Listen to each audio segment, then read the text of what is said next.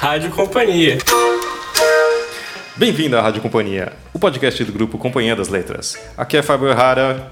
E aqui é Marina Pastori. Estamos aqui no, seu, no nosso 36º programa e para falar de Indicações de Natal, livro bonito, livro legal. livro para presentear. Estamos em plena segunda-feira gravando e você vai ver o que que é uma sexta-feira numa editora como essa, né Marina? Isso só que é uma segunda-feira. Nossa, é uma segunda-feira que a gente está gravando. A porta vai abrir, vai ter reunião. Pra quem acha que editora é um ambiente assim gostoso, silencioso, todo mundo fica lendo o dia inteiro, na verdade é isso aqui que vocês estão ouvindo. Aqui é trabalho, gente! E é isso aí, então vai ser um pouco mais agitado, você vai ter bastante gente participando, você vai perceber que tem um pouquinho mais de ruído, mas você vai ver que vai ser bem legal. Temos aqui uma seleção de livros bonitos, capa dura, ilustrados, tudo que as pessoas mais querem ganhar de presente de Natal. E como minha mãe fala, livros que são bons pra vista, não é isso? Faz vista, Faz Fábio. vista, faz vista, mamãe não ia ficar feliz. Uma série de livros, desde o do mais literário até os que gostam um pouco de história, terror, de livros de, de fotos de espaço, para aquele que gosta de cozinhar, aquela sua amiga noiva. Sua amiga que gosta de planta, sua amiga que gosta de moda, todo mundo. Olha, e pro seu amigo secreto, tenho certeza que vai ser bom, viu? Livros pra todos os preços também, né? É, e vai ser muito melhor que comprar uma meia ou um lenço. E o que, que moças ganham geralmente? Sei lá, batom. São vários editores. Hoje veio Ricardo Tepperman, Alice Santana. Júlia Búcios, Camila Berto e Kézia Cleto. Estamos aqui com o Ricardo Tepperman para falar do livro Manuscritos Notáveis. Tudo bem, Ricardo? Tudo bem, Fábio e Marina, um prazer conversar com vocês. E com os ouvintes da Rádio Companhia. Olha só que pessoa simpática. Ah, que, que coisa boa. É verdade. Estamos aqui para falar de algumas indicações de livros agora para o final do ano e acho que esse livro se encaixa bem para quem gosta de livros. É, Manuscritos Notáveis é um livraço em todos os sentidos da palavra. É um livro de quase 700 páginas, uma edição linda, capa dura, é, cheia de imagens, porque justamente é um livro sobre livros, né? É, e sobre livros antiquíssimos, é, manuscritos medievais. É, o, o livro foi escrito e, ah, por um grande especialista em manuscritos medievais, Christopher de Hamel, que esteve à frente de várias bibliotecas importantes eh, na Inglaterra, notadamente em Cambridge.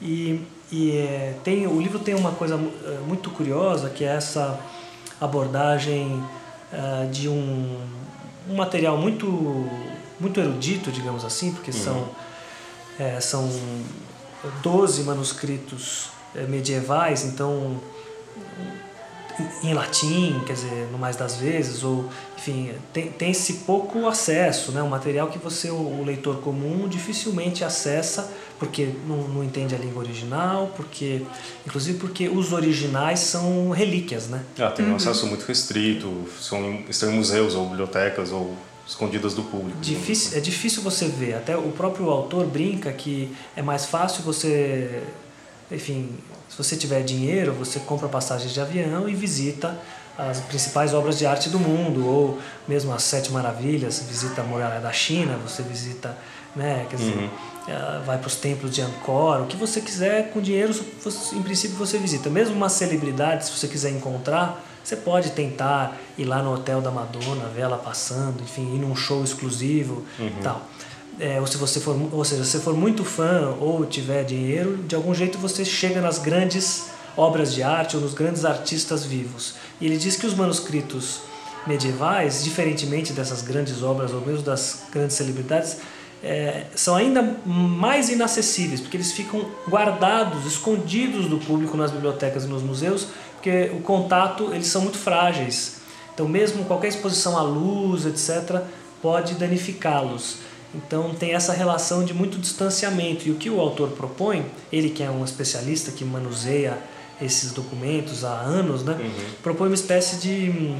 Ele brinca de entrevistas, conversas com esses manuscritos, como se fossem conversas com grandes celebridades, né? Digamos assim, é uma abordagem bem divertida é, desses, é, desses textos. Então, o livro é lindo porque ele traz imagens é, em reprodução muito caprichada de vários dos manuscritos, várias páginas dos manuscritos também das bibliotecas, etc. E esses manuscritos são aqueles com iluminuras, né? aquelas não só feitos à mão, mas são verdadeiras obras de arte, porque eles têm, eles são a, a escrita, à época era uma espécie, a caligrafia era muito mais do que a, a simples redação, né? Que você colocar tinta no papel.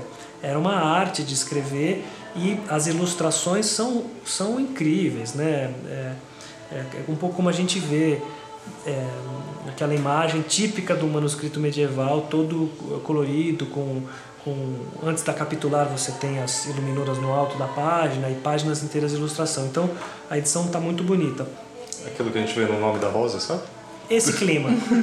é, bem, é bem o clima do nome da rosa. E também como no livro do, do, do Humberto Eco tem essa dimensão da aventura ou de trama detetivesca, porque é, esses manuscritos foram objeto de muita cobiça entre os, os poderosos da época, né? os reis e padres e etc., e eruditos da Idade Média, é, disputavam o, o, quem que, a posse desses, desses manuscritos, que eram exemplares é, únicos ou em tiragem, imagina, muito restrita, né? Uhum.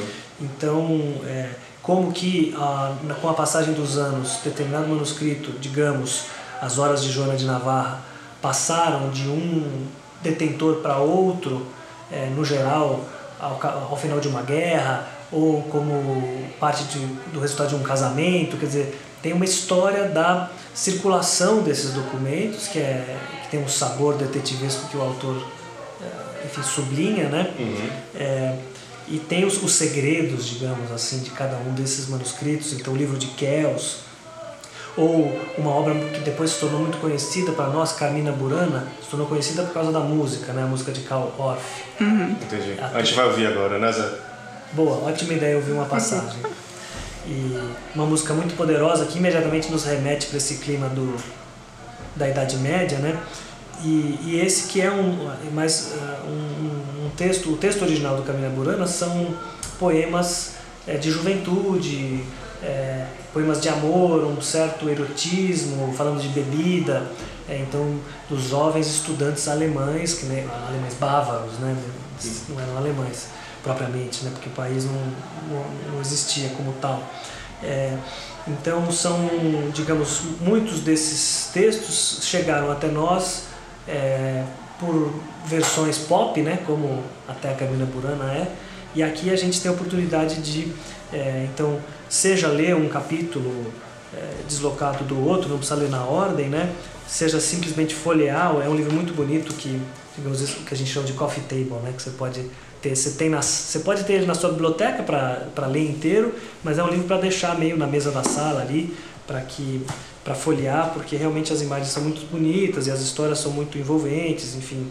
Mesmo de ler alguns trechos, você já é, faz uma viagem para no tempo e no espaço, né?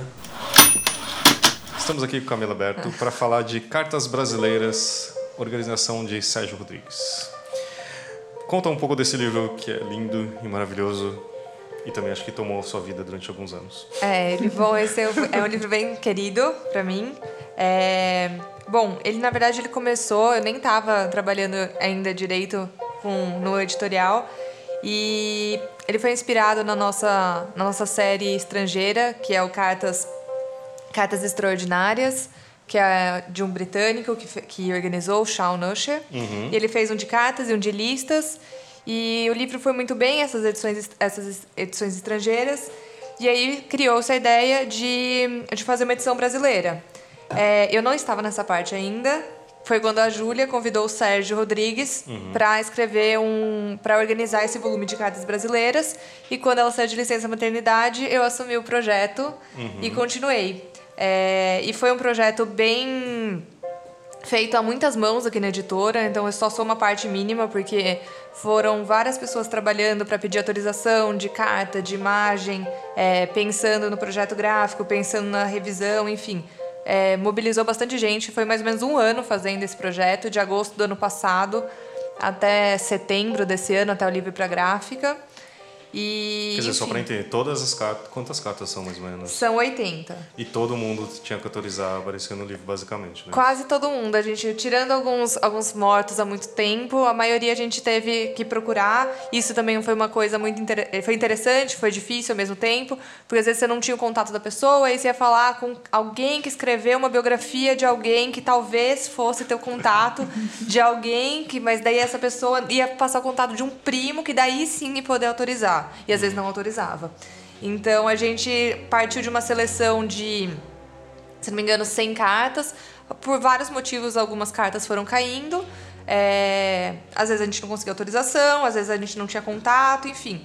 E daí a gente fechou nessa seleção de 80 e todos os departamentos da editora trabalhando juntos para procurar imagem, procurar as, as cartas nos acervos também, porque isso era uma, uma dificuldade, porque nem sempre a carta estava num lugar muito óbvio, às vezes a carta estava num lugar completamente diferente, não era no, no museu mais óbvio que deveria estar.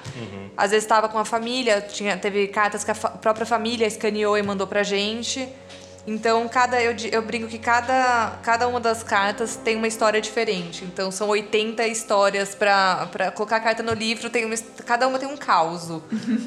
E- Mas acho que valeu toda a pena. Que é o primeiro que é um livro super interessante. Acho que tem histórias incríveis desde a, sei lá.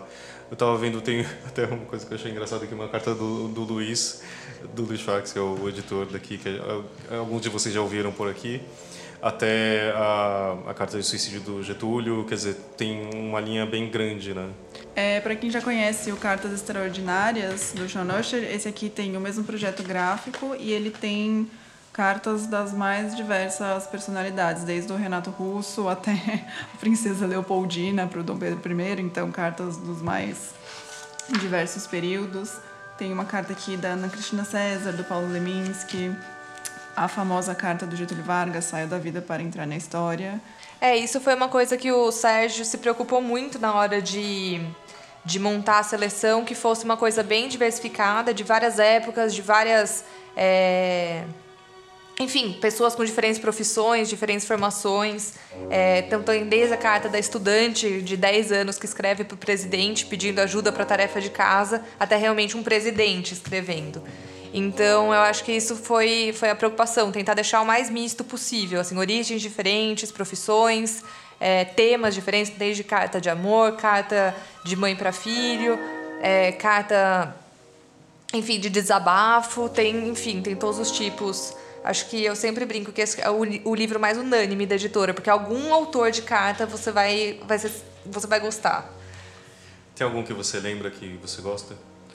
Ah, ah, eu tenho várias preferidas, mas eu gosto muito da carta da Elis, que ela escreve para o filho, que era uma carta que ela deveria ter sido entregue quando, ele fe- ele- o- quando o menino fizesse 18 anos, só que ela só foi ser revelada muito tempo depois numa biografia, quando, quando ele já era adulto. Nossa. E a carta é super uma, uma carta de amor e devoção para a criança, como a vinda do filho mudou a vida dela, por mais, por maiores que sejam os problemas que ela tivesse na época. Eu acho que é uma, é uma carta que vale a pena ser lida.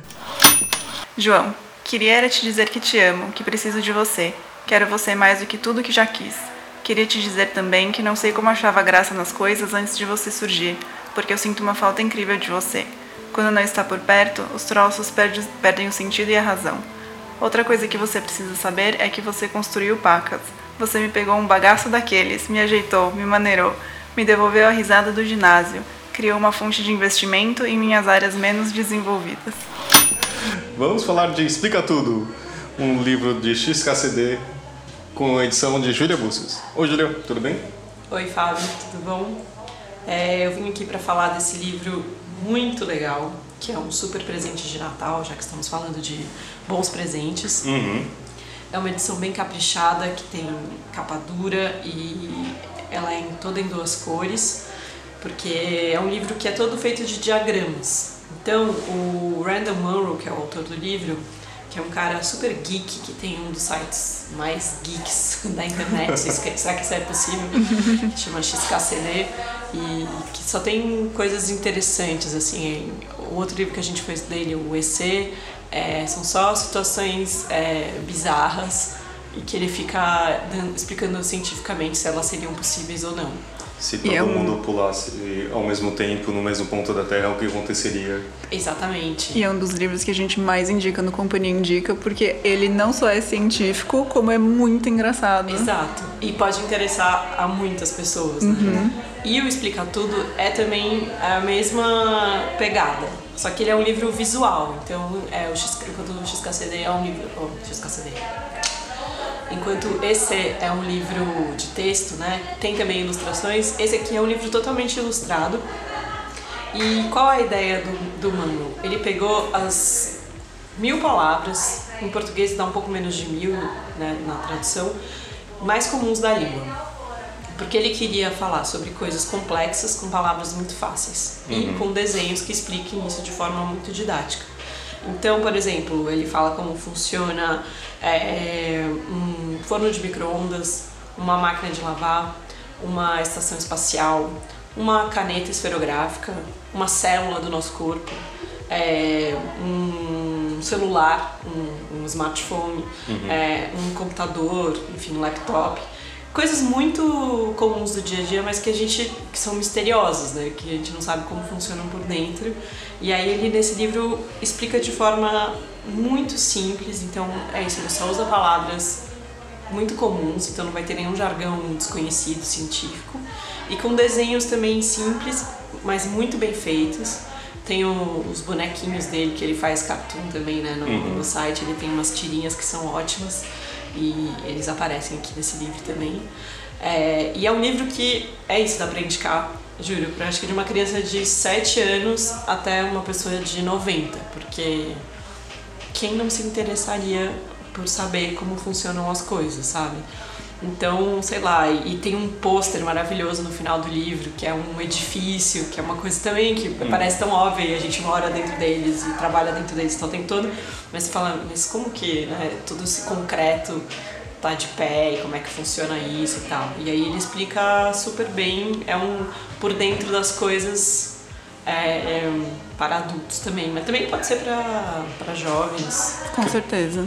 Mas eu acho que esse é um livro que tem que mesmo ir na livraria e folhear para ter exatamente a ideia de como é. Porque quando a gente fala as mil palavras mais comuns, eu acho que não dá para entender o quanto isso é desafiador e incrível dele ter conseguido.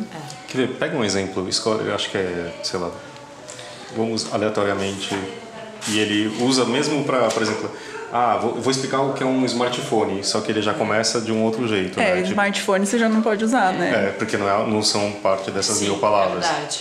É, ó, por exemplo, ele explica a tabela periódica, que é certo. tipo a tabela dos elementos químicos que a gente estuda no colégio, tá? Com tormento, que você tem que estar decorando todos os nomes dos elementos. E aí, como ele chama a tabela periódica? Pecinhas das quais tudo é feito. Então ele coloca lá metais da Terra, o metal na caixa de força do seu telefone. É, não respire esse negócio em pó porque você pode morrer. Aí as pecinhas das pecinhas, os metais normais. é, então, por exemplo, coisa que dura um dia, coisa que dura dois minutos. Tudo isso para designar, é, enfim, os elementos da tabela com palavras fáceis. Ou, por exemplo, também no caso do edifício, que é o pôster que vem encartado no livro. É, Infelizmente não dá pra, pra ter uma ideia no podcast, mas a Júlia tá abrindo um pôster gigante é, tá agora. abrindo um pôster gigante. É uma folha A3? É, mais ou menos esse tamanho. É, um pouco maior. É que são duas dobras aí mostra em, em proporção um prédio por dentro, como funciona, tipo, o ar-condicionado, onde é a garagem, Exato. Sabe? Tipo, E aí, como ele chama um prédio? Ele chama de toca-céu. E aí ele explica, dentro de uma casa muito alta. Ou seja, porque justamente edifício não é uma palavra tão comum, então a gente Sim. não vai usar ela. Então ele vai falar, por exemplo, o elevador, sala que sobe e desce. É, enfim, é, é tudo muito lógico, assim, né? É meio isso, é como explicar para uma criança, mas enfim, coisas complexas. Então, aí depois ele vai explicar todo o funcionamento interno do computador. Então, tem lá, círculozinho de força, só para ar, pensamentos de agora, que é a memória, é, caixa de pensar, que é, enfim. Que é o processador. O processador. Buraco da força, é onde você encaixa o, o carregador, né? O cabo do carregador. Guarda-memória, computador bebê. É uma caixa muito pequena com todas as peças de um computador dentro. As peças que pensam, as peças que lembram, as peças que fazem força andar por aí e outras. Enfim. Eu acho que tem uma coisa interessante é também como o foi desafiador a tradução, né? Super, é. Quem traduziu foi o Érico Assis, que é um, um, tradutor que trabalha com a gente há muito tempo e faz muito quadrinho. Uhum. Então a gente achou que ele era um cara que tinha a ver com esse universo, porque é um livro muito imagético, né? Além de ser um baita desafio dessa de você só usar palavras muito simples e traduzir do inglês para o português, que sempre tem um, né, sempre se perde alguma coisa, ele tem essa experiência de é, traduzir texto que vem acompanhado de imagem, né? Uhum. E isso foi muito legal, assim. Ele adorou, foi um baita desafio e falou que foi um dos trabalhos mais desafiadores que ele já fez. Nossa, assim. com certeza. Até porque nem deve ser as mesmas palavras, né? Em Exatamente. todos os casos. Só é. tem que manter a mesma lógica. É. E sempre, e assim, tem algum estranhamento, né? Que ele faz essa junção de palavras, assim, água, fogo, sei lá, caixa aqui, sabe? Mas que uma vez que você entra no universo do livro, não fica nada estranho, é só divertido e um jeito interessante de explicar. Uhum. E acho que o Érico conseguiu captar bem esse espírito na tradução dele. Né? E ainda a gente teve que convencer o autor que a gente conseguiria fazer aqui, porque que eu, que eu lembro, a gente ficou sabendo do livro não é que foi, antes de nos ser oferecido, né? Isso. Uhum. E aí, tipo, o autor teria que usar os mesmos a mesma lógica, tipo, ah, das mil palavras usadas, assim, a gente teve, acho que, não sei se foi contratual ou não, mas teve que convencer o autor, né, que a gente faria da mesma forma que ele. É, não, toda a edição tinha que ser igualzinha, assim, até a cor do azul que foi usado, uhum. mas o, mais, o maior desafio era mesmo a, a coisa das palavras, né, porque acho que eles imaginavam que nem é, fosse dar tanto certo traduzir o livro para outras línguas, mas funcionou. E como a gente, o EC, que é o primeiro livro dele, foi super bem, a gente queria fazer outra coisa do, do Manuel também. E, e o cara é muito bom de internet, sabe? Quem tá procurando um presente pro amigo nerd, qualquer um dos dois. Exato. Ou não nerd também, assim. Uma pessoa curiosa. Qualquer pessoa curiosa, mas os nerds vão se deliciar. É isso aí. A gente gosta. então tá bom, Ju. Muito obrigado, viu? Obrigada a vocês. Estamos aqui com a Alice Santana para falar de Edgar Allan Poe em seu livro Histórias Extraordinárias. Tudo bem, Alice? Tudo bom, Fábio? Então, como a gente está falando aqui, hoje são algumas indicações de livros para presentear. E acho que essa edição acho que vale a pena. Quer falar um pouquinho dela? Sim. É, bom, esse livro, Histórias Extraordinárias, é, já saiu pela companhia antes, na edição de bolso. É um livro que foi traduzido pelo José Paulo Paz, que, enfim, foi um poeta importantíssimo do Brasil. Uhum. É, mas não só poeta, ele foi um tradutor, é, enfim, que verteu para o português obras importantíssimas, como, sei lá, o Walden, é, entre vários outros. E o, o Paul é um dos autores que o José Paulo Paz traduziu. E esse livro reúne 18 contos. O Edgar Allan Poe foi o pioneiro das histórias de terror. Então, quem, enfim, se interessar por essa coisa macabra, assombrada, eu acho que é o presente ideal. Tem clássicos como A Carta Roubada, O Gato Preto, é, O Poço e o Pêndulo, que são, enfim, é, não sei se na escola as pessoas já leram ou se já ouviram em algum outro lugar, mas são realmente clássicos, acho que todo mundo vai gostar. E além disso, a nossa edição tem uma novidade que são três textos, é, um do Baudelaire sobre o Edgar Allan Poe, outro do Borges, que era um texto inédito em português, e um do Júlio Cortázar, falando sobre o Poe contista. Então, enfim, espero que vocês gostem para quem não está vendo né, no nosso querido podcast, é uma capa dura roxa com hot stamping dourado, então com um desenho super elaborado. De quem que é a capa? É do Caco. É, ah, ele tem feito. O site é cacofonia.com. Tô fazendo serviço completo aqui, né? Vejam abaixo o link na bio, tô brincando. A gente vai colocar de qualquer forma. Mas acho que vale a pena porque tem, o trabalho dele é muito bacana. É, é mesmo. Ele é muito bom ilustrador. Né? Então acho que para quem gosta de histórias de terror, de coisas de suspense, eu acho que é uma ótima indicação e ainda tem uma coisa luxuosa que acho que todo mundo que ganhar vai, ficar muito feliz, né? Como nossa editora de poesia, fala um livro. Eu, vamos ver se é o que eu estou pensando. Um livro de final de ano para você indicar de poesia. Eu agora estou mais curiosa para saber qual é a pessoa. Não, mas rapidinho, antes de falar de poesia, eu lembrei de um outro presente de Natal maravilhoso, uhum. que acho que não precisa nem de propaganda, mas para quem ainda não viu, é a edição nova do Guerra e Paz. Ah, sim. Que é um presentão também. Não, incrível. Veio dois volumes, caixa, enfim, capa dura, acho que está bem bonito. Na mesma coleção do Ana Karenina, enfim, um layout parecido, né? Mas eu acho que o pessoal vai gostar. E tem um texto novo também do Isaiah Berlin e um do próprio Tolstói sobre a pesquisa que ele fez para escrever o Guerra e Paz. Mas enfim, isso não tem nada a ver com poesia. Poesia, vamos lá. Não, mas é. deixa eu fazer, interromper a sua interrupção. Tá. Que no próximo Clube Rádio Companhia, que vai ser no final de janeiro, a gente escolheu um livro que é Ana Karenina que eu acho que a gente é, eu não sei falar eu falei certo falou então tá que opa eu não sou bom nisso mas é que a gente pensou num livro mais longo então tem as férias inteiras aí para esse, esse outro livro também que acho que é incrível. É então... É incrível, que bom, vou querer ouvir. Não, você vai participar, ah, na então tá verdade. Tá bom. Então tá bom. Lá pro dia agora, 20 e pouco de janeiro, é, que a gente decidiu há pouco. Legal. Maravilha. Bom, de poesia tem um livro que vai sair ainda. Esse realmente é na reta finalíssima, né? Espero uhum. que chegue a tempo. Mas é uma antologia. Era esse que você estava imaginando? Sim, era esse ah, mesmo. então tá bom. É o 50 Poemas de Revolta, que acho que, enfim, vem muito a calhar nesse momento. E é uma antologia de poemas políticos, de alguma maneira engajados, é, de épocas diferentes. Tem Mário de Andrade, tem Drummond, Vinícius, tem o José Paulo Paz, que a gente comentou agora. E tem poetas contemporâneos é, como Angélica Freitas, Adelaide Ivanova, Fabrício Corsaletti, Fabiano Calisto. Inclusive tem uma menina que não tem livro publicado ainda, uma poeta inédita, Yasmin Nigri. Então, enfim, é uma antologia que acho que vai ser muito, enfim, apropriada para esse momento. Espero que vocês gostem também. E agora a gente vai falar com Késia Cleto para falar de vários e bons livros da Paralela e um pouco de companhia de mesa, não é isso?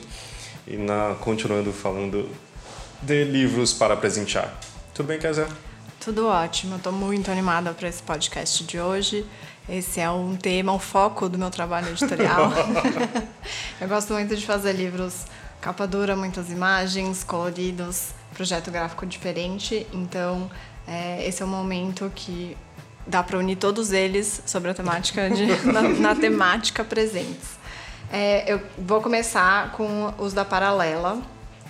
Bom, tem um que é para assim, eu, eu separei é, organizei um pouco do interesse das pessoas. Eu também sou uma participante muito entusiasta do Companhia Indica. É, eu ia falar isso. Você, além de gostar de editar livros bonitos, você gosta de indicar esses livros para as pessoas. Então, para quem escreveu para Companhia Indica, acho que tem uns 10% de chance de que foi a Kézia quem respondeu.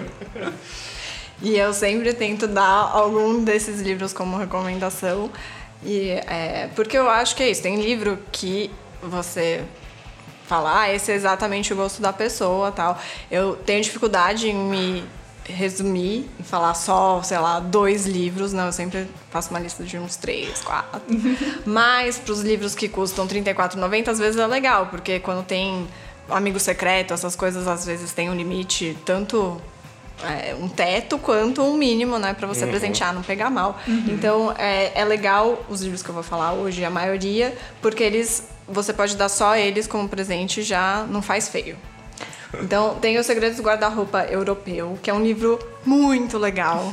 Eu juro que eu não vou falar isso de todos eles, mas é um livro é, que a gente fez as fotos do miolo são mulheres usando roupas em diferentes estilos. E para a edição brasileira, a gente refez essas fotos. Então são com mulheres reais brasileiras, o que eu acho muito animador, porque não fica aquela coisa muito gringa, que às vezes você olha e fala, nossa, mas não é, não conheço ninguém que tenha esse estilo. Então, é um livro muito legal que ensina como ter um guarda-roupa, digamos, dos sonhos, daquele que você sempre sabe o que vestir, nunca uhum. sente, ai, não tenho nada, mas que não é focado em consumir. Então, a resposta não é compre tudo no fast fashion, é, todas as opções. Não, é compre consciente, é, foque no seu estilo, que, aquilo que te representa. E são dicas que fu funcionam para todo mundo, porque tem aqueles livros um pouco mais antigos, que às vezes falam, ah, todo mundo tem que ter um blazer, uma camisa, mas às vezes você não é do estilo camisa, então tudo bem você não ter isso no seu guarda-roupa. Então esse livro para todo mundo que tem interesse em moda, às vezes aquela pessoa que você não, você sabe que ela gosta muito, tá muito ligada no estilo, não sabe o que ela gosta de ler, essa é uma ótima pedida. Aí tem um livro que é um pouquinho mais específico, que a gente lançou no meio deste ano, que chama Constance Zan, o Guia Essencial de Casamento. A Constância é uma super blogueira sumidade no assunto. E aí, para as pessoas que você sabe, obviamente, que estão noivas, é, é. um ótimo livro para presentear, porque tem todos os temas que entram nos preparativos de casamento. É meio chocante, porque é muita coisa. Realmente, eu, eu assim, não tô nem perto desse momento na minha vida e eu fiquei chocada com o quanto que se envolve. É muito planejamento. E daí o livro é ótimo porque ele reúne isso. Então você sente, ah, sei por onde começar, sei tudo, o que vale a pena considerar, mesmo que você opte por não fazer uma coisa ou outra. Não precisa todo mundo ter um casamento real, nem nada assim. Tipo, real eu digo reali realeza, óbvio. Casamentos fake. Mas eu também, eu, eu, lembro que eu casei, só que é um casamento, digamos, infinitamente menor, já deu um trabalho pra caramba, mas é. usei aqui a, a consultoria das nossas colegas exatamente por isso, que todos os preparativos, por menor que seja o casamento, é super importante ainda ter uma ajuda, porque já dá trabalho, imagina sem uma ajuda, então isso é bem, bem legal ter. É, e é um livro, um tema legal, assim, que você pode falar, ai, parabéns por esse momento na sua vida também, é. Natal com outras comemorações. Além de ser um livro super bonito e dar uma inspiração também, né? Aí tem dois, um livro que é da Fontanar que é, é o oposto daquilo que eu estava falando até agora, porque é um livro barato, pequenininho, não tem capa dura, mas ele é duas cores e um projeto gráfico muito fofinho, que é um bom livro de dar como lembrancinha, às vezes para um parente mais distante é, especialmente pessoas que você não sabe o que dá, porque ou você tem gosto muito diferente, ou a pessoa é uma incógnita para você, chama O Livro da Gratidão. E é um livro com várias frases de pessoas de diversos backgrounds, então tem é, o Papa, tem coisas mais do budismo, tem é, coisas do judaísmo, tem o Rumi, que é um poeta persa do, de algum século que eu não vou saber. É, tem, mas também tem Oliver Sacks, tem muitos é, autores diferentes. E aí, o fim do livro tem também exercícios para você praticar a gratidão no dia a dia. Então, é uma coisa do bem. Sim, uhum. acho que é difícil você errar com esse livro, porque ah, não, às vezes na questão religião a gente não sabe exatamente o que, que a pessoa acredita, não quer fazer feio. É um livro simpático para todo mundo gostar e quem não quer ser mais grato, né? Porque a ideia é que quem é grato é mais feliz. Então, você também está desejando bem para a vida da pessoa. É uma energia boa aí para Uma energia boa. Hashtag gratidão. Tem uma frase que eu achei bonitinha, que é, a gratidão é a memória do coração. Ah, tem muitas frases boas. Tem e tem muitas. umas ilustrações muito fofas. Tem umas que, quando eu vi o projeto gráfico, eu falei, ai, eu quero fazer uma tatuagem. tem umas dicas como, faça uma lista com cinco coisas pelas quais você é grato. Repita isso por 20 dias seguidos. Perceba a mudança que isso faz na sua vida. Se quiser, continue com o exercício indefinitivamente. Indefinidamente. Eu não sei nem ler. Tudo bem, não precisa cortar. Bom, e aí um livro que é muito bom de dar presente. Porque ele é lindo, maravilhoso, de ficar babando exatamente esse barulhinho.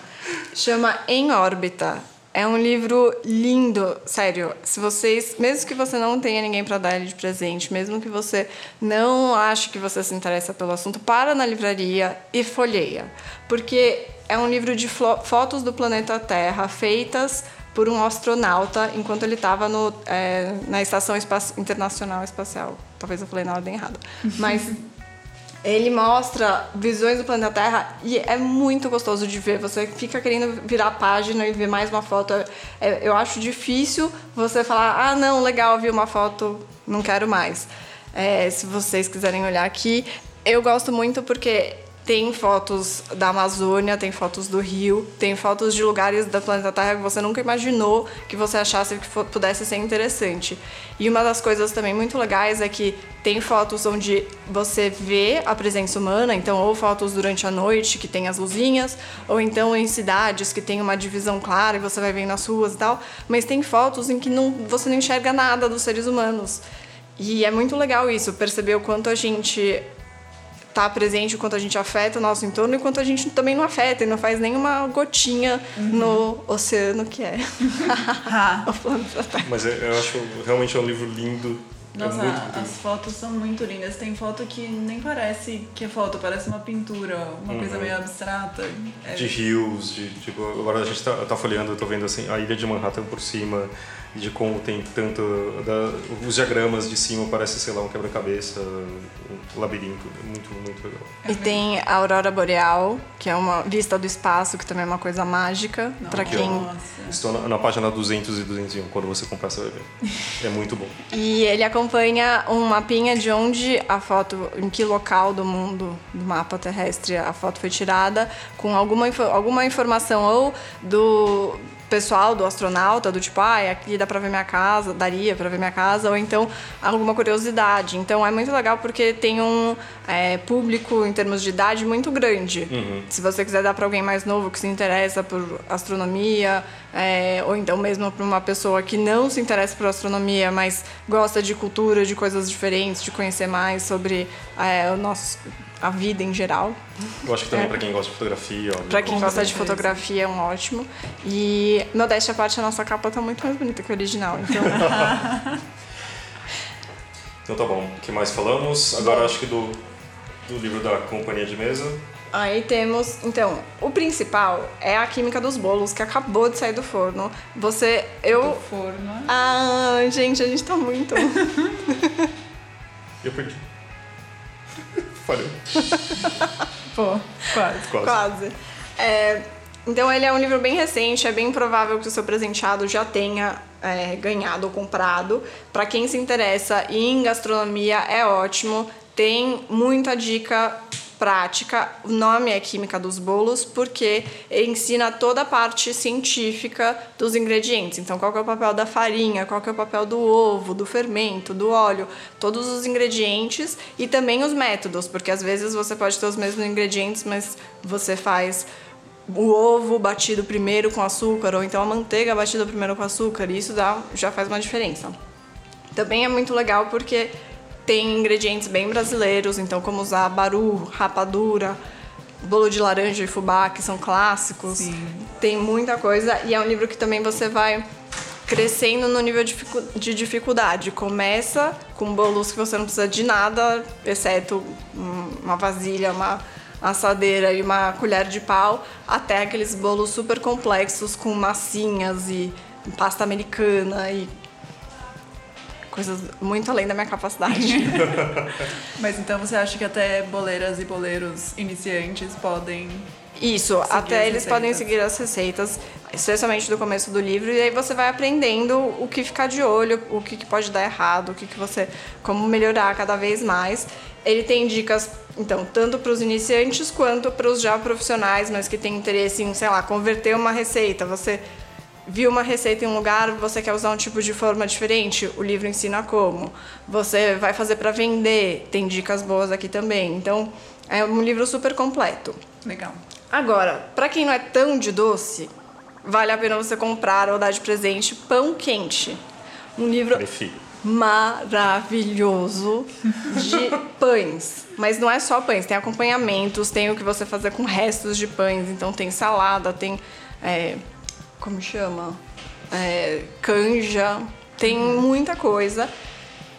E eles, é, a história é muito legal porque é uma inspirada numa padaria que existe em Nova York, no Harlem, onde a dona fundou a padaria com o objetivo de auxiliar mulheres imigrantes que às vezes não tinham experiência para serem contratadas ou conhecimento de cozinha industrial para trabalharem é, em outros em lugares profissionais, mas elas já faziam pão no dia a dia na casa delas, porque muitas culturas fazem pão, é uma uhum. coisa básica de muitas culturas. Uhum. Então, ela montou essa padaria em que ela contratava essas mulheres, dava, fazia um, um treinamento com elas para elas aprenderem como funciona uma cozinha industrial, que tem aquelas coisas gigantes, etc.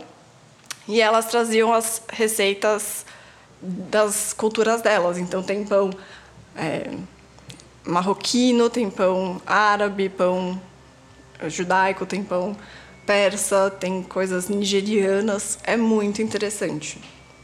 Eu queria dizer que a capa dá muita fome.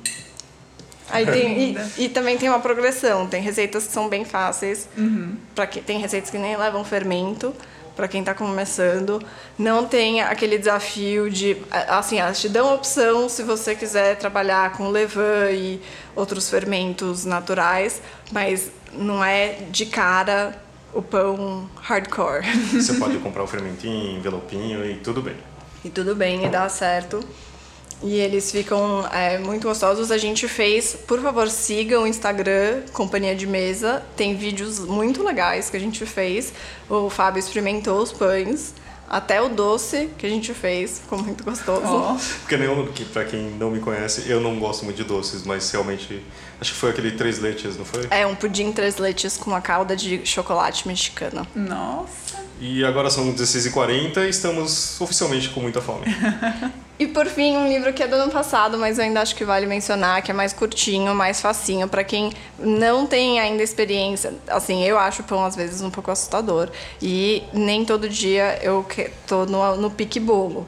Então, o livro Brownies, Cookies, Tortas e Afins, dos editores do Food 52, é uma ótima pedida porque tem receitas super fáceis. Tem coisas que dá para você fazer assim em 45 minutos, você ter começado e já terminado, já ter saído do forno. Então isso é, é bem animador. E tem algumas receitas, é, como falar, algumas receitas salgadas e algumas receitas, a maioria são doces, mas tem coisa de café da manhã, tem coisa com fruta, tem coisa para ocasiões especiais. Então varia bastante e cobre de tudo. E é um livro ali para quem é, também quem tem medo de seguir as receitas, porque, sei lá, quando é salgado fala uma pitada de sal. Então, pra quem tem esse medo, esse livro é ótimo porque já tem tudo medido, até o sal. Então, sempre você vai poder seguir ali sem, sem medo e testando. Tem cookies ótimos, também- que também quem quer fazer para dar de Natal. É ótimo. Esse até eu testei e aprovei, Kézia. Isso, tô muito feliz. Eu trouxe o brownies, eu não sei se vocês tiveram a oportunidade de comer. Eu lembro desse brownie e eu fiz Saudades. em casa os muffins de mirtilo. Nossa, delicioso. O meu preferido é o cupcake brownie de manteiga noisette. É, Parece sofisticadíssimo. mas é muito fácil. Você derrete a manteiga até ela ficar ah, um pouco mais escurecida e ficar com aquele cheiro de nozes. E daí adiciona os ingredientes e coloca na forminha de cupcake. E é muito rápido. Assa por tipo 15 minutos. Fica muito bom. por último, é, vou falar de Minhas Plantas, que é um livro da Paralela, mas que a gente teve uma conversa especial com a Carol Costa, que esteve aqui com a gente no podcast. Então ela pode contar um pouco mais, porque esse é um livro ótimo para o Natal. Estamos aqui com Carol Costa do livro Minhas Plantas, Jardinagem para Todos, até quem mata cactos. Isso está para minha pessoa, na verdade. Eu consigo matar cactos, eu consigo matar lavanda, qualquer planta de tempero que possa existir. É, Eu não sei o nome das plantas, essa é, tem uma planta lindíssima que eu ganhei de presente, mas que chama Orquídea. eu mato orquídeas também, que mais? E eu tenho, tenho solução, então? Todas as pessoas têm solução, porque até eu comecei desse jeito, especialmente afogando orquídeas. Porque o, o método clássico de matar orquídeas é afogamento, né?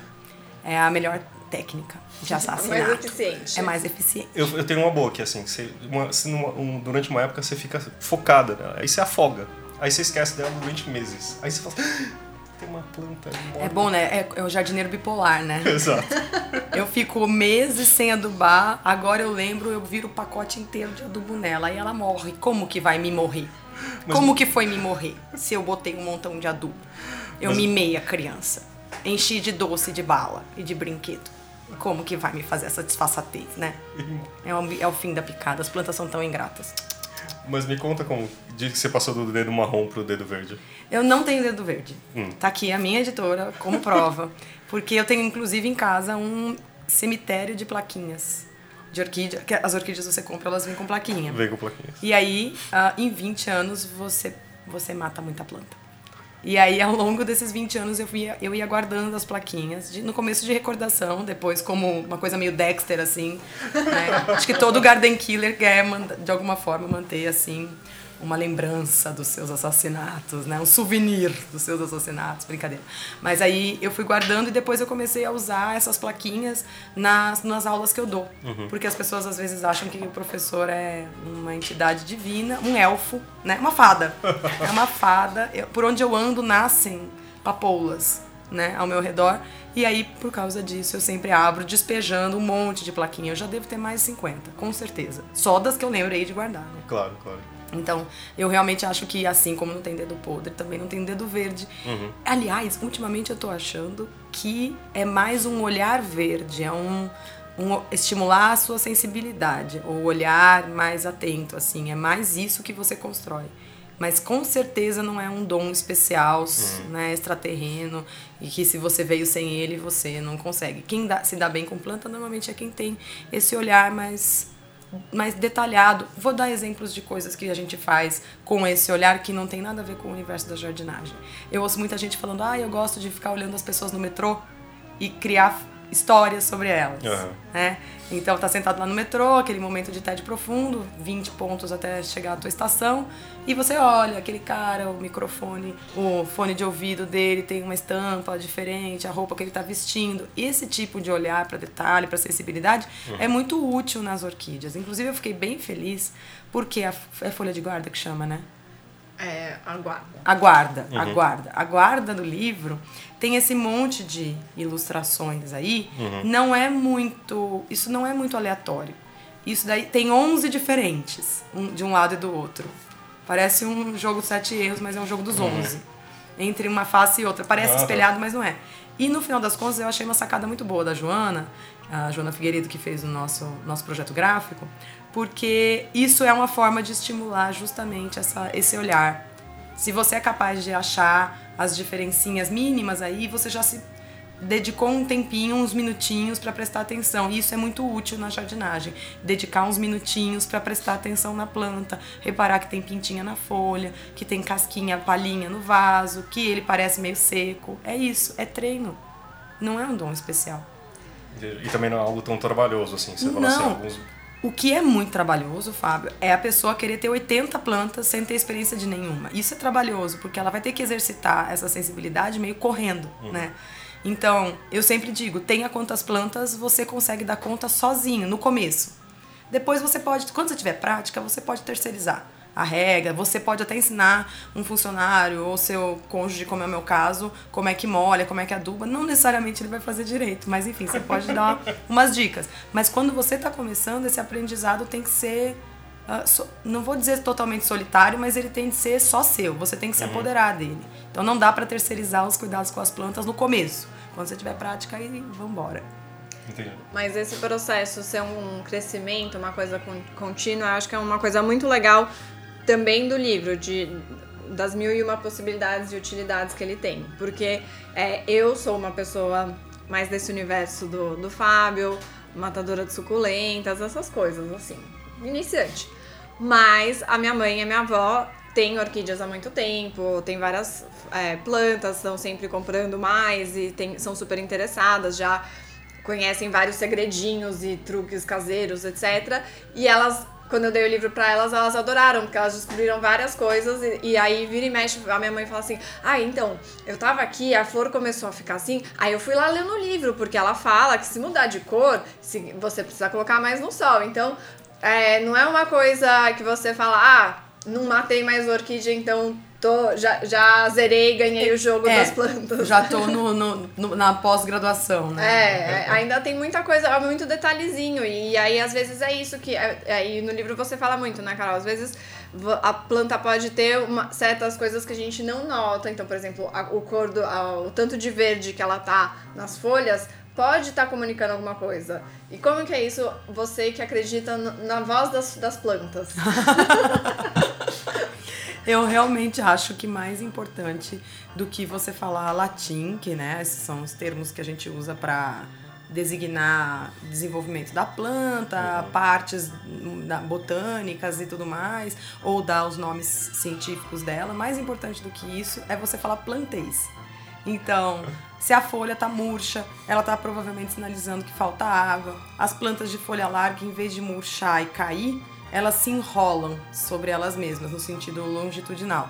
Então, isso é um sinalizador de falta de água. Ela diminui a área em contato com o ar para tentar de alguma forma manter a umidade dentro dela, né? Então é um, um desenho que a gente vê se repetir em vários tipos de seres vivos, né? Quando a gente está passando frio, normalmente a gente faz esse movimento também, né? Ah, quando a gente está com muito calor, a gente sua no pé e eventualmente você pode ficar com um chulezinho. O que, que é o chulé? Fungo e bactéria aproveitando um ambiente úmido, quente e escurinho que é exatamente o que acontece quando você deixa o vaso com muita umidade. Fica Aham. quente, fica úmido e fica escurinho. Na planta não vai dar chulé, mas também vão aparecer fungos e bactérias que podem prejudicar o crescimento dela. Ah, às vezes a pessoa fala, ai, mas seria tão mais fácil porque as plantas não falam. Mas espera, o cachorro e o gato também não falam e a gente aprendeu sutilezas da comunicação deles.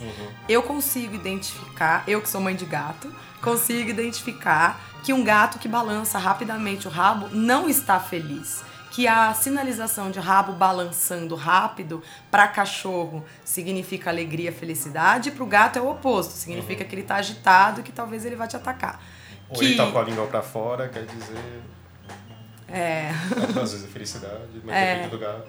dependendo do, do bicho, né? Então, se o cachorro rosna, ele provavelmente vai te atacar. Se o gato ronrona, ele tá calmo e feliz. A gente não percebeu, esses sinais são trocados. E a gente percebeu, aprendeu. Então, as plantas também sinalizam, só que a gente perdeu a comunicação entre os nossos avós que tinham mais contato com planta e muitos dos nossos pais hoje ah, foram trabalhar, então se desconectaram, né? Deixaram de ter uma rocinha no fundo do quintal, um pomar ou algo que era da, da vida de todos nós. Isso é muito recente. É, Tem três gerações. Uhum. É, isso é uma, uma coisa que eu tava querendo saber de você, porque realmente parece que agora existe um, ou um renascimento ou uma redescoberta das pessoas, pelo menos é o que eu vejo, né? Acho que o livro vem numa hora muito feliz exatamente por isso, que as pessoas voltaram a se interessar por isso, né? Tipo, E também pessoas mais novas, né? Porque acho que até um Exatamente. tempo atrás era uma coisa justamente de mães e avós, e agora, cada vez mais, aqui na editora, pelo menos, é, um beijo pra Thaís, que não está aqui hoje, mas é super fã das plantas, super fã do livro, e é, várias outras pessoas que cada vez mais. É, investem em plantas, estão descobrindo novas variedades, tendo em casa, em apartamentos, porque esse também é um grande desafio, né? Geralmente a gente associa poder ter plantas com um quintal, que é muito difícil quando você com um jardim, com, é, muito tal, difícil coisa. quando você é novo, mas é, cada vez mais. E o livro também é muito bom nisso, por mostrar justamente que tem um canto, é, pro seu canto pode existir uma planta. Exato, eu acho que esse é o truque, melhor truque que eu posso ensinar é, para quem está começando, que é adaptar a planta para sua casa e não sua casa para planta. Parece um, só um jogo de palavras, mas não é. A pessoa normalmente compra assim, planta, vê se tem cabimento. Ela vai na floricultura ou no supermercado, encontra uma planta bonita, pega ela, às vezes nem fala com o vendedor na loja, bota ela no carrinho, leva para casa e normalmente onde você põe uma coisa bonita que você quer mostrar para as visitas? Na mesa de centro da sala. né? Então você deixa lá, de preferência no celofane, com o laço, com todo o enfeite que ela veio da loja. Daí a planta começa a ficar feia porque normalmente a mesa de centro da sala está no centro da sala, que é longe da janela. então a planta começa a miar. E no celofane abafado, ela fica mais sujeita a pegar fungo e bactéria. E aí a pessoa também não quer regar muito porque vai molhar o celofane, né? Vai mo- molhar o enfeite. Então ela põe pouca água, a planta está longe da janela e normalmente tá sem adubo nenhum. A última vez que ela comeu alguma coisa foi quando ela morava numa produção, né? Num viveiro, numa estufa de produção. Daí, ela fica meses na sua sala, longe da janela, sem água direito, sem adubo e começa a estragar. Aí a pessoa, a planta morre.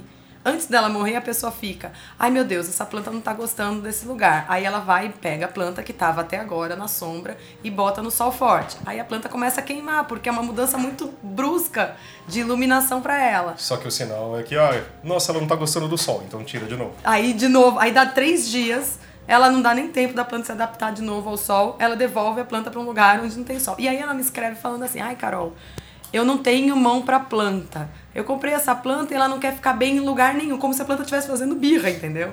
E aí eu falo, olha, essa planta é uma planta típica de lugar muito úmido, ou então lavanda, que você disse no começo. Uhum. Lavanda é uma planta de origem mediterrânea. Uhum. Como é o local de origem dela? O solo tem um monte de conchinhas, então muito calcário no solo, que a concha é feita uhum. de cálcio, né, de calcário. Uh, você tem um solo bastante arenoso, então a água não fica muito tempo em contato com as raízes, porque a areia uhum. permite uma alta drenagem. O Faz sol? Faz. Mas é um sol frio, né? Porque venta muito. Então é um sol fresco. Você não tem 40 graus e aquela sensação de Rio de Janeiro de estar tá cozinhando. Então, tem sol o dia inteiro em cima da lavanda, em cima do alecrim, que são plantas todas de origem mediterrânea, mas nenhuma delas fica no sol com calor, com alta umidade no ar. Pelo contrário, é um ar muito seco, por uhum. causa da brisa, do vento, da, mar, da maré, muito seco. Aí a pessoa comprou na floricultura uma lavanda, leva a lavanda para casa, a lavanda já tá morrendo de calor, né? Aí ela parece meio murcha, a pessoa molha. A lavanda não gosta de água, aí a pessoa molha. Aí a lavanda murcha mais um pouco, aí a pessoa molha mais. Tá precisando de mais água. Exato. Eu e aí ela reclama parecida. que a lavanda não vai bem no Brasil. Não é que a lavanda não vai bem no Brasil, nós moramos num país de dimensões continentais. Não vai bem lavanda no norte, com certeza absoluta. Uhum. Né? É muito diverso o clima vai ter vários lugares no Rio de Janeiro onde você não vai conseguir cultivar lavanda. Tem uma coisa que, que me ocorre aqui enquanto eu escuto você falar que é, a agricultura ela perdeu os limites assim da do, do, do, clima porque a gente tem ao menos a impressão a gente que é leigo né que se planta qualquer coisa em qualquer lugar é né? só uma questão de tecnologia né é, é. só que não, você vai plantar uma coisa em casa, você precisa olhar para o clima. É uma reconexão anterior, né? Eu fiquei pensando quando você falou assim, em uma geração, sei lá, meu bisavô era agricultor, perdi todo o conhecimento e agora eu tenho que reaprender, né? Uhum. Então eu sinto um pouco esse essa, essa busca pelo pelo é, pelas hortas caseiras e tudo estão nessa direção também. Então... Mas isso que você falou é muito mais grave do que parece, porque nós somos bípedes arrogantes, né? A gente uhum. gosta de achar que as plantas dependem da gente, que se eu não molhar ela vai morrer. Mas a verdade é que elas colonizaram esse planeta muito antes de qualquer mamífero, muito antes de formas mais evoluídas de uhum. vida, né? Então, se você exterminar todos os animais as plantas vão continuar vivendo. Talvez algumas que sejam polinizadas por abelhas e tudo mais tenham um pouco mais de dificuldade, mas elas continuam vivendo. Porque elas precisam muito mais dos fungos e das bactérias do solo do que de seres humanos, né? Agora, se você exterminar os seres humanos, ah, as, as, aliás, o contrário, se você exterminar as plantas, nós morremos em pouquíssimos, pouquíssimo tempo, né? uhum. né? Ah, então, a maioria das plantas consegue crescer sozinha, vai muito bem, obrigada, sem o ser humano ficar mexendo. Só que é claro que ela não está num vasinho dentro de uma sala com ar condicionado. Então, a gente costuma achar que a tecnologia vai resolver essas coisas e muitas vezes elas vêm, a tecnologia vem para nos ajudar. Você tem sensores que detectam a falta de nutrientes no substrato e que avisam por aplicativo no celular uhum. que tem que colocar mais nitrogênio, porque está faltando nitrogênio. Você tem sistemas absolutamente modernos de gotejamento, vaso a vaso, como são usados nos painéis verticais, né? uhum. né? especialmente em, em, áreas grandes, em Penas Cegas, ou da 23 de Maio, ou em tantas outras obras enormes né, de uhum. urbanização. É um sistema de gotejamento e ainda um sistema hidropônico fechado. Então, ele coleta, ele, ele tem um dreno, um ralo que coleta ah, o excedente das regas e devolve para o sistema. Então a água fica presa ali e você tem uma perda muito pequena. Uh, é, de fato, a tecnologia pode nos ajudar, mas o elementar é que a planta faz o dela se você não atrapalhar, entendeu? E aí a gente realmente precisa tentar só ter a planta mais indicada para o teu espaço, é o que eu falo, ter a planta para casa e não a casa para a planta, uhum. né? Senão você vai ficar com a planta nômade, eu falo, tanta coisa que a gente tem para fazer na vida, cuidar de criança, resolver problema do filho que está indo mal na escola, entregar relatório para o chefe, entregar prova na faculdade, tudo mais, e vai ficar todo mundo de babá. De manhã eu pego a planta, coloco na, na janela da sala, depois à tarde o sol vai pra varanda, aí eu ponho na varanda, depois eu levo não sei não. Gente, para. Dá pra ser mais fácil. Muito mais, né? Muito não, mais. Não, sem dúvida. Porque também a impressão que dá é ou você, se a gente perdeu essa conexão, a gente não sabe ler isso, ou também é apenas um objeto de decoração, né? Que como, sei lá, é como o vaso, só a parte de baixo, sem uma planta em cima. Então, assim, você deixa lá e espera, ah, vou botar uma aguinha de vez em quando, beleza, né? Já tá resolvido, né? Então, não é, não é nem perto disso, né? É um ser vivo, né? Bom, é, vou trocar de assunto levemente, porque este é a, esta é a Rádio Companhia e falamos de livros. E eu queria perguntar para Carol ou pedir para ela contar um pouco do processo. Ela já falou da Joana, que fez o projeto gráfico, é, o Bruno Geraldi fez as fotos, que foi uma aventura no Rio de Janeiro, da qual eu participei. é, e foi um processo até longo que a Carol teve que sobreviver, é, lidar com ansiedades, problemas é, inesperados em gráficas e coisas assim. Mas no fim ele está aqui, lindo, maravilhoso, de capa dura. Como que foi é, porque você já tinha essa ideia de ser um livro nesses moldes desde o começo, né? Você se inspirou Ai, em livros não. de receita, pelo Não, mas menos. não tão linda assim.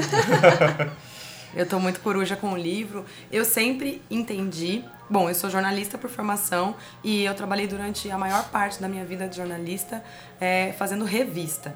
E revista é a coisa mais parecida que a gente vai ter com o universo do livro. É um trabalho coletivo. Ponto. Então eu sempre soube que o livro que eu gostaria de fazer é, não era só meu, né? É, e eu acho que isso é muito apazigua um pouco, acalma até, né? Quem tá ficando ansiosa como eu tava, mas é, ele, ele, você precisa ter um pool de talentos ali para te ajudar. Né? Então, eu, desde o começo, eu dei sorte de pegar uma editora muito querida, que é a Késia, e a Késia não só acreditou e defendeu o projeto, como ela teve um, assim, alguém sussurrou na orelha dela, porque eu sou muito fã da Rita Lobo e gosto muito dos livros de culinária dela. E a Késia foi atrás da Joana que fazia o projeto gráfico dos livros da Rita. Então, primeiro golaço da Késia. Depois ela ainda conseguiu o Bruno, que fotografa comida. Então a gente se inspirou no universo da gastronomia, que já é fartamente conhecido pelo leitor, para que ele, que estivesse iniciando ainda na jardinagem, de certa forma reconhecesse alguma coisa ali. Então, os passo a passos que aparecem de projetos no livro tem ingredientes, modo de fazer, o modo de fazer é numerado, e embaixo tem rendimento, validade, né? Tem coisas que você vai ter que trocar a planta de vaso depois de um tempo, então na validade a gente avisa, isso aí vai durar um ano. É, o rendimento tem receitas contra pragas, contra doenças, tem coisas que são preparadas e a gente avisa. Dá para aplicar tantas vezes ou guarda na geladeira. Então, essa foi uma coisa, uma primeira coisa que a gente quis fazer, né? De trazer ele para uma linguagem que as pessoas de alguma forma reconhecessem. Depois, é, era um- era para ser um livro ilustrado, mas não essa coisa maravilhosa que ele virou. Era para ser um livro ilustrado ponto, né? Um calminho. Ele ficou lindo. Então teve também um cuidado aí na seleção das fotografias, nas fotos que a gente produziu. Viajei, tanto eu quanto Késia, cheia de badulaques, porque a gente queria, não queria que tivesse uma colher. Tinha que ser uma colher linda, né? Tem uma página dupla que tem um musgo com uma colher, né? A gente, a gente, a gente comprou? A A gente comprou num brechó. A colher usada. É, e a gente queria a colher mais estrupiada possível, né? A gente queria muito passar uma noção que eu acho que tem a ver com a maneira como eu enxergo a jardinagem, de jardinagem verdade. Então não é pra ser aquela tesoura de poda tinindo de limpa que você acabou de comprar no Garden Center. É pra ser a minha tesoura do dia a dia que tá suja de própolis, toda manchada, meio cega numa ponta.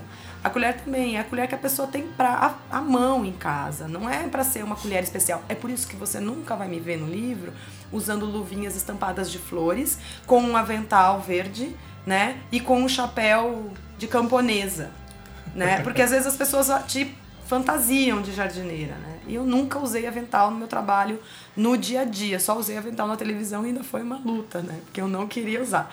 Mas enfim, é, essa imagem meio, ai, que a gente tem que se proteger da terra, porque a terra é suja, tem que pôr o avental e tem que pôr a luva porque tem planta tóxica. Sabe essa coisa? Ela vai muito em cima do que você tinha falado. A gente perdeu, né? Tem um gap entre a nossa formação de plantas, não vou nem falar de jardinagem, e o que nossos avós e bisavós sabiam. E eles tinham um conhecimento empírico muito bom, né? Sim. Não, é que acho que o livro tem muita textura, né? Essa coisa de, de eu acho que e textura para mim é meio história, né?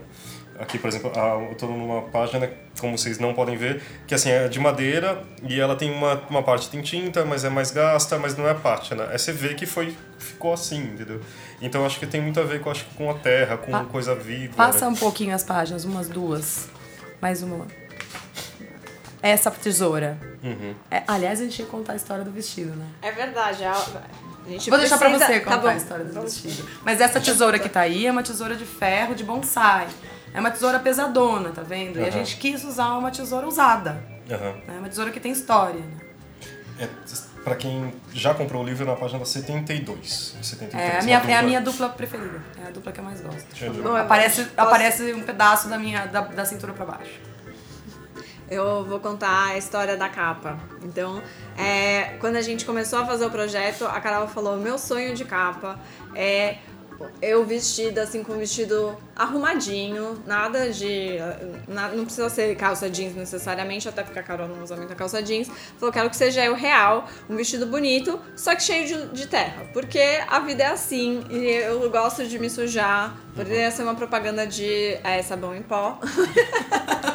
Mas Isso já faz bem. isso já faz. pois é. Isso já é saudável. É, e aí a gente, a, a Carol procurou, a- aí rolou um momento que a gente falou, será que a gente vai cons- conseguir achar o vestido certo a tempo? A gente falou, no fim deu tudo certo, foi uma correria, a- Foi. A, Carol conseguiu achar e falou, e foi muito, é esse. Aí ok, um vestido branco, uma Branco. graça, branco, branco. aí a gente chega pra fazer a foto e a gente vai falar, a gente vai sujar esse vestido, a gente vai sujar ele de propósito. Bom, primeiro a gente teve que deixar ele mais encardidinho, porque ele era muito branco. Parecia uma noiva. Aí a gente tava lá na Chácara Tropical no Rio de Janeiro, que é o lugar onde foram feitas as fotos desses ensaios, né, as que a gente fotografou. E eu cheguei pra eles, tem um restaurante lá, eu falei, eu trouxe aqui um quilo de chamate e tem esse vestido aqui. Eles têm uns panelões, porque é o restaurante dos funcionários. Eu depois do expediente do almoço, eu falei, você não pode juntar esse negócio com esse, assim, dar uma sujada. A menina do restaurante ficou olhando pra minha cara. Você quer que a gente manche o vestido? É isso aí, eu quero que você manche o vestido. Aí então a gente já encardiu ele com chamate. Ele ficou mais desbotadinho, né? Aí a gente deixou ele secando no sol, no meio das plantas, já torcendo pra que, se era pra acontecer mais alguma coisa, que acontecesse. É, a gente tava quase desejando que, né, que Tava- acontecesse, tava. né? Caísse no chão. É que branco às vezes não fica tão bem em foto, inclusive, né? Se for muito branco. Não, mas aí o Esse- melhor de tudo Hum. é que a Chácara Tropical é um dos garden centers do Rio de Janeiro mais chiques que existem. Muita gente da Globo compra planta lá. Eu Aham. encontrei, inclusive, no período que eu tava gravando pra televisão, eu encontrei dois atores lá. Daí, então, tem sempre gente muito chique, paisagistas, gente muito bem vestida lá, e é um garden grande. Daí, eu fui num lugar onde tem uma pilha de substrato, de terra, e sapateei descalça no substrato, sujei a perna de terra, sujei o vestido. Eu peguei a mão molhada, assim, sujava os funcionários. Foi, assim, uma cena, né? Ficaram todos olhando, tipo, olha que louca. Eu ganhei o apelido de louca das plantas por causa de coisas dessas. Aí, não bastante, eu fui andando descalça dentro do garden, no meio dos clientes, assim, até a gente chegar no lugar que a gente resolveu fazer as fotos, que era uma estufa cheia de árvores da felicidade. Ai, não é muito lindo, gente? É muito, muito poético. A gente fotografou o livro inteiro no meio das árvores da felicidade. Olha, é- Na página 79 tem. Essas são as árvores da felicidade. são elas mesmo. Muito lindas. Bem, boa. Eu, Feliz eu, pela identificação. eu chutei, né? Você chutou na mosca. assim. Mas é. Ô Carol, e aí, por que que você fez esse livro? De onde vem o desejo de fazer um livro de jardinagem? Ahn, essa é uma boa pergunta. Eu nunca tive desejo de escrever um livro. Eu achava que livro era pra gente séria, especialmente por ser jornalista. o Matinas que não me ouça, porque ele foi meu professor na, na- no jornalismo. Mas enfim, eu achava que livro era pra gente séria e que eu não ia ter. O meu marido é escritor. Uhum. E eu pensava, ele fica três anos estudando uma pessoa ou um tema, colhe- colhendo material para depois sentar e escrever. Eu não vou ter essa disciplina. Falei, eu, eu não tenho a menor condição de me dedicar tanto tempo para escrever alguma Uhum. coisa. O meu texto é muito mais solto. E eu achava que eu tinha que impostar o texto tinha que ser como quem imposta a voz para parecer mais sério, sabe? Aham. Falei, nunca que eu vou escrever um livro sendo a Carol. A Carol, gente, eu falo porta, olha só meu sotaque. Não dá, ninguém vai acreditar em mim, então eu vou ter que ser séria. Só que eu não sou séria, então eu entrava nisso. Daí, ah, de uns anos pra cá, eu tenho uma conta no Instagram onde eu escrevo bastante. Eu subverto a ideia do Instagram de legendas curtas e escrevo textões. E eu venho, vim percebendo que cada vez mais leitores pediam textos longos e gostar, comentavam não a foto e sim o texto. E eu falei, pô, que legal. Aí tem um leitor em especial, que é o Edwin, que mora na Alemanha hoje, é um brasileiro que mora na Alemanha, e que ele me estimulava muito. Carol, você tem que escrever um livro, teu texto é ótimo, sei que tem, você tem que reunir isso num livro. Eu pensava, bom, se um dia eu for fazer um livro, eu vou fazer uma coletânea, então, do que já deu certo no Instagram, simplesmente republico. Nesse meio tempo... E já era de plantas. Já era de plantas, o Instagram já eram minhas plantas. Nesse meio tempo, a Késia me liga e fala que a Companhia das Letras nunca tinha feito nada de jardinagem. Tô falando bobagem? Não, é verdade, gente. Pelo- e com certeza não no selo paralelo pelo qual o livro saiu. Exato, então, tipo, ia ser o primeiro livro de jardinagem da Companhia das Letras, ia sair pelo selo da Paralela, que já é um selo ligado ao universo do bem-estar. E aí eu pensando, caramba, mas será? Eu não sei se eu estou pronta, né? E aí a gente foi meio que construindo isso. No final das contas, quando eu, eu, não ela, porque ela já me aceitava, quando eu aceitei a minha linguagem, e falei, eu não preciso ser sério, eu posso ser eu, fazer piadinha, ter hashtag, né? O livro tem muitas dessas coisas, né? E muito do seu espírito caipira também, que acho que é, uma, é um jeito de falar muito sincero, muito informal, sem é, uma coisa muito didática ou cheia de formalidade, que até talvez livros que já existam acabem indo por esse caminho, né? Como se tivesse que ser científico, tivesse que. Sendo que é isso, falar o plantês, entender a, a terra como uma coisa natural e não necessariamente uma sujeira, pede essa informalidade, essa diversão, né? Então isso É. ficou bem claro no texto, bem gostoso. Então, na verdade, veio, veio surgindo o texto desse jeito. E aí, aí foi rápido de escrever. Em três meses o livro estava escrito. Mas se você pensar bem, é, tipo, quanto tempo você se voltou para plantas? Não, eu, eu tenho plantas há 20 anos, né? Desde que eu vim morar em São Paulo. Eu Então vim do interior e morar aqui. Mas eu estudo plantas há oito. Então você demorou oito anos para escrever o livro, entendeu? Ah. Você, não, mas é verdade. Esse tempo todo para você pesquisar, É na verdade é isso, né? Tipo, você falou assim, ah, Maria, demora três anos. Você passou todo esse tempo fazendo essa pesquisa e se cristalizou no livro, né? Então, acho que... Eu nunca tinha pensado desse jeito, mas, bom. Acho Mas que... é, é- isso é bem verdade. Eu sempre falo que livro que, sa que, que você fala, nossa, saiu muito rápido, é porque já estava muito lá dentro. Você já tinha pensado em tudo, já tinha explorado, e até os seus cursos, você sabia as perguntas, e o Instagram, você sabia o que as pessoas queriam saber. Tanto que a gente brinca que a Carol sabe o que as pessoas vão perguntar. Jardinagem porque- telepática. Jardinagem telepática é assim, a pessoa manda uma mensagem pra mim e fala, Carol, troquei minha orquídea de vaso, ela vai morrer? Hum, Pera, deixa eu imaginar aqui. Tô me conectando com os entes superiores. Não, ela não vai morrer. E fala aí quais são as mais comuns que você recebeu. De dúvidas? Temos várias, algumas bem recorrentes. Eu sei exatamente quando é época de lagarta nos coqueiros, porque todo janeiro chove dúvida de como matar lagarta, se a lagarta é tóxica, se o cachorro pode comer, se ela é venenosa, se ela queima, coisas do gênero. Ah, o que mais aparece é o trio da discórdia na horta, que é o alecrim, a hortelã e o manjericão. Não sei por que motivos. Como se diz em Piracicaba? Eu não sei porque cargas d'água o pessoal planta junto. Você é piracicabano? Ah, yes, 15. Ah, não, não, não, não. Desculpa. Bom, bom, agora. Licença que eu vou conversar com o meu conterrâneo aqui. Fala, fala, fala. Zé. Fala, Oi, 15. gente. Uh! XV. Bom, aí. ah, eu, eu, eu sou piracicabana, de repente era pra ter sido feito em Exalc, não o jornalismo. Que legal. Bom, enfim, é, é o Porto e o Verde, caipiras, são caipiras de verdade. Eles não foram. eles só foram aceitos no texto, né? Então, várias vezes eu escrevo semijura. Aí escrevo tudo junto. Por exemplo, ah, isso é uma coisa legal de falar. Eu pedi pra Késia pra não trocar nenhum pra por para. Todos os pra do livro são pra. Traz pra, coloca isso pra planta crescer, né? Então a gente fez uma revisão, anti-revisão. Imagina que nas três revisões voltaram, assim, trocaram Tinha todos comentários. para. Sempre os mesmos comentários. Só, o único para do livro é o da capa. Desculpa. Que é o Jardinagem para Todos. Eu quase matei uma cadeira só isso. Essa, essa sala é a sala que elas não estão muito bem, você não tá vendo? Desculpa. A gente vai cortar. Neza. É. Desculpa. Imagina. O único para, é, então, é esse É o da, da capa. capa. mesmo. É. Que é o Jardinagem para, Para todos. Mas estava contando das perguntas. Ah, então, o trio da discórdia, manjericão, hortelã e, e aí, alecrim.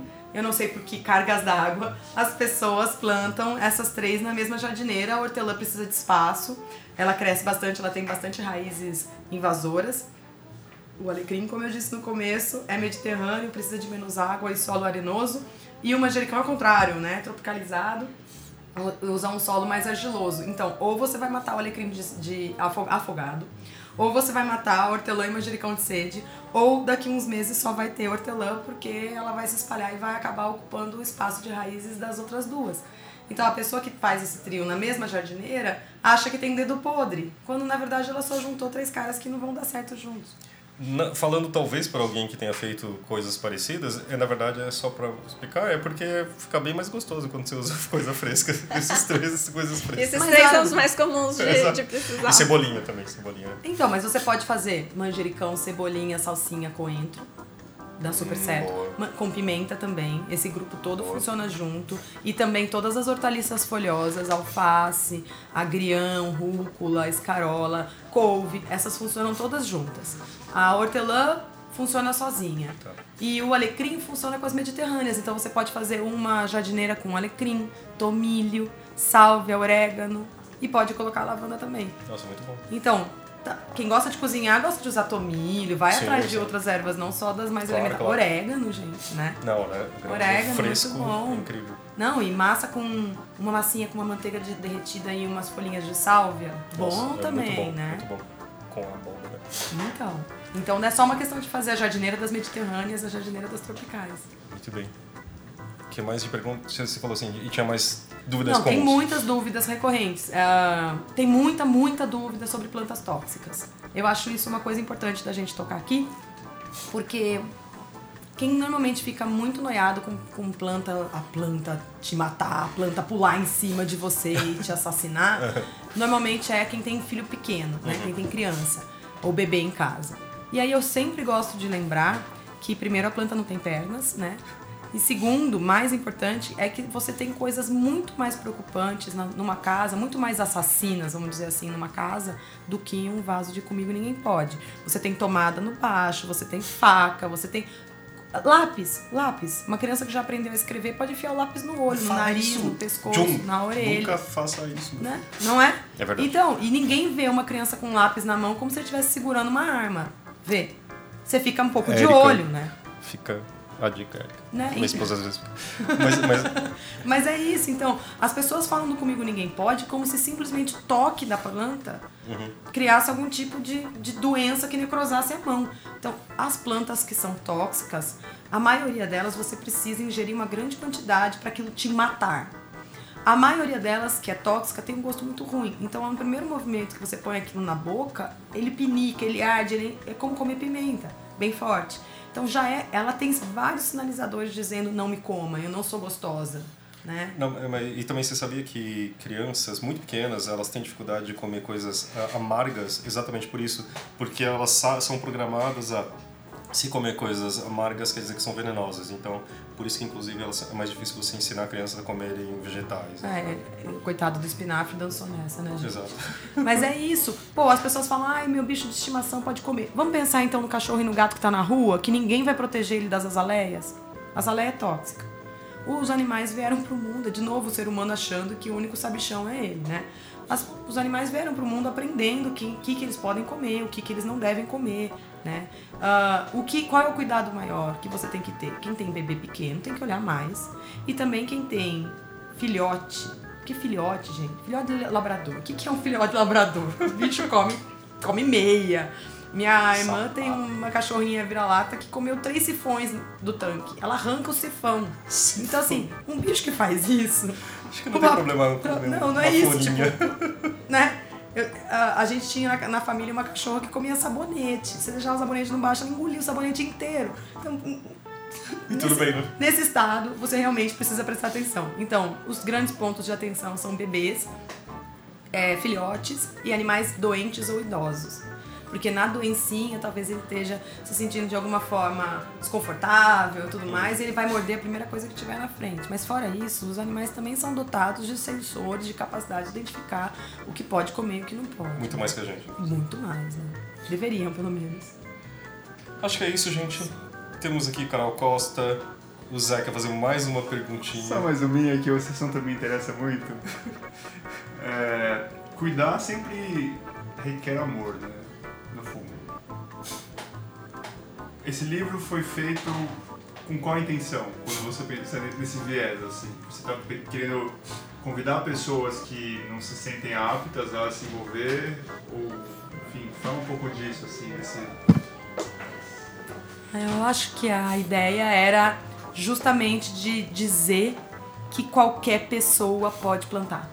Qualquer uma. Não importa se você é homem ou mulher, se você é adulto ou criança, ou idoso, não importa se você tem algum tipo de dificuldade locomotora. Muitas pessoas é, conseguem plantar com bancadas mais elevadas, com vasinhos mais leves, com plantas que requerem menos cuidado. Então, a planta é um, a jardinagem Uhum. é um dos poucos hobbies que você precisa de quase nada para começar. Normalmente uma semente, às vezes é a semente da coisa que você comeu, do tomate, do abacate, um punhado de terra, água e, as- e nem vaso você precisa, porque se usa muito pote de vidro, a lata, a tapioé, né? A embalagem Aham. plástica, a embalagem do sorvete. Muito comum encontrar isso na casa das pessoas, né? Então, é um hobby extremamente generoso e democrático. Então, a minha ideia era justamente reforçar. Qualquer pessoa pode plantar. Você não precisa ter um conhecimento especial.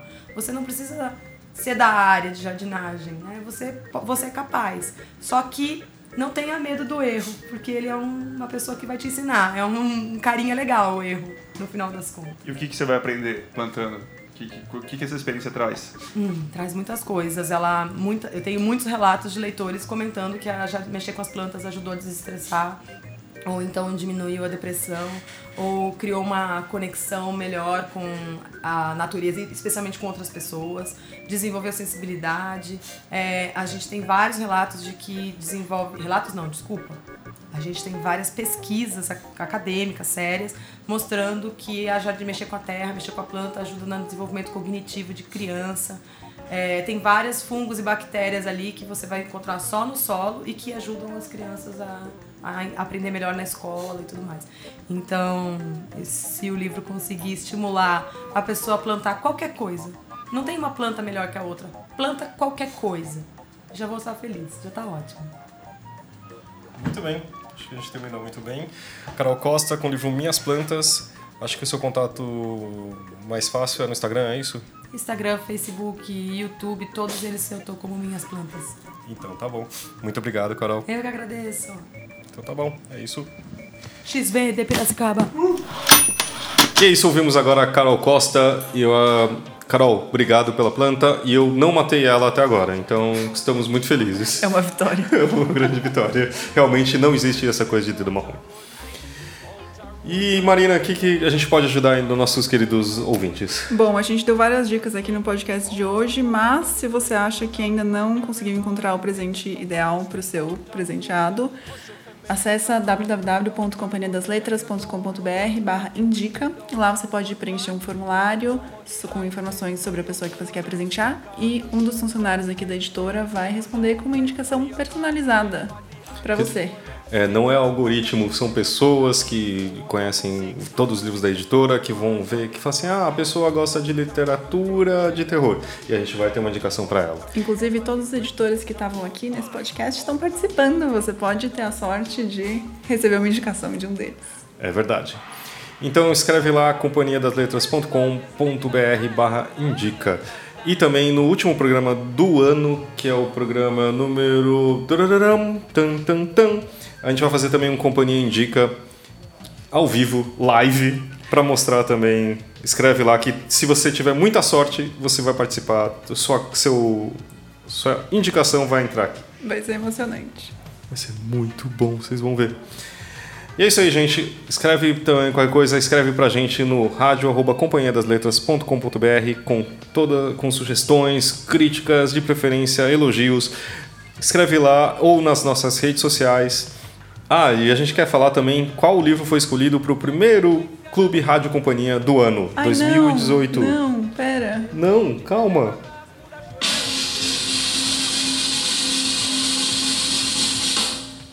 Ana Karenina, de Tolstói. Muito bom. Leitura de férias aí, pra você que tá com bastante tempo livre. É um livrinho um pouquinho maior, mas eu acho que férias serve para isso, para ler livro grande e bom. Então participe, vai ter um evento já daqui a pouquinho para falar, para você participar, ou pode escrever por e-mail, mas também procura no Facebook da editora em eventos. Assim que você terminar de ler, com certeza já vai estar o evento lá. Com certeza. e com certeza você vai querer comentar com a, com a gente também e participar do nosso clube. Afinal, você ganha dois livros, né? Também isso sempre ajuda. É isso aí. Muito obrigado, Marina. Obrigada, Fábio. Semana sim e outra também. Toda quinta-feira. A gente se vê por aqui. Valeu!